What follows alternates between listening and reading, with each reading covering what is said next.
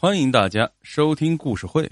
今天带来的故事：死要面子活受罪。王大卫升处长了，他自己倒不觉得怎么，但他老婆刘宝新却兴奋的不得了。为啥？他觉得自己的身价也涨了嘛。这天晚上，王大卫正聚精会神的坐在电视机前看球赛，门铃叮咚一声响了。刘宝先问。谁呀？门外回答：“阿四，我和魏哥说好的，我来看球赛。”刘宝先一听是阿四的声音，眉头立刻紧皱了。这个阿四下岗后一直在帮人家踏黄鱼车送菜，就因为早年曾经和王大卫在一个厂里干过，就一直不知道天高地厚的和王大卫称兄道弟，过去喊喊也就罢了。可现在王大卫是处长了。你一个送菜的，怎么还来套近乎啊？刘宝先在屋子里呀磨磨蹭蹭，就是不想去开这个门。阿四在外面急了，叮咚叮咚的门铃按个不停。王大卫这时候球赛正看得紧张，不耐烦了，催刘宝先说：“哎，你是怎么回事啊？”刘宝先值得十二分的不情愿去替阿四开门。阿四哪知道刘宝贤现在这么嫌弃他，一进门就一口一个魏哥的叫着，大模大样的在王大卫身边的沙发上坐了下来。王大卫两只眼睛不离电视，拍拍阿四的肩膀，算是打了招呼。可刘宝先却一肚子火，没有地方发。这种人上门，自己身价都被他给掉尽了。刘宝先想故意的气气阿四。拿了热水瓶给王大卫续茶，就是不理阿四。阿四也是没感觉，还是变得戏法的，从衣服兜里掏出一个大瓶子，朝刘宝先晃了晃，说：“嫂子，你别客气，我有茶。老婆知道我喜欢喝浓茶，特地泡好了给我带来的。”说着，他还打开了瓶盖，滋儿的一声喝了一口。刘宝先鼻子里哼了一声：“哼，谁是你嫂子？”他朝阿四翻了一个白眼儿，别着身子就走了。恰恰就在这个时候，只听背后响起王大卫一声惊号：“好球！”刘宝先回头一看，屏幕上一只球正好被踢进了门洞，全场疯了似的，一片欢呼。阿四也激动的大喊大叫，拍的手都红了。可是此时，王大卫却反而显得异常的平静。坐在那里一动不动，阿四推了王大卫一把，魏哥，就见王大卫身子一晃，仍旧一声不响。阿四是觉得有点奇怪，扭头一看，王大卫的面孔由红泛白，由白变灰。阿四要紧的问：“魏哥，哎，你咋了？”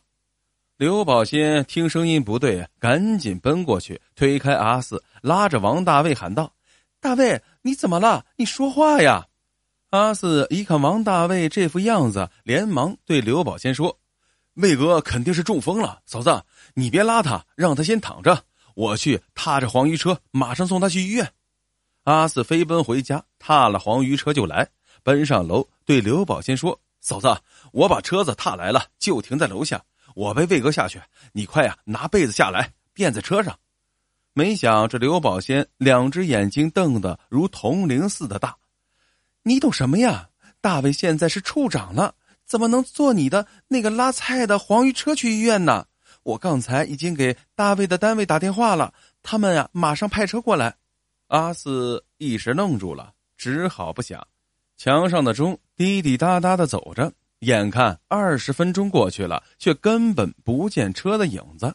阿四看王大卫手脚不停的在抖，急出一身冷汗，朝刘宝先嘀咕道。怎么车还没有来呀？要让我踏车去，现在早就到医院了。刘宝坚也忍不住，于是就拿起电话催问。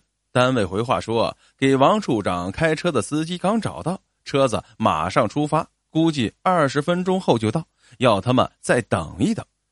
等什么呀？这阿四背着王大卫就要出门，可刘宝先硬是把他摁住了。阿四，等等就等等。反正呀，也就差那二十分钟的事儿。等会儿啊，车子送进去，人家医生一看，咱大卫也是有级别的人，感觉不一样的。真是要命啊！只不过当一个处长就这么不得了了。阿四看着这个刘宝新，官迷真是走火入魔了呀！可他不好硬来呢，只好时不时的看着墙上的钟，在房间里急的是团团转。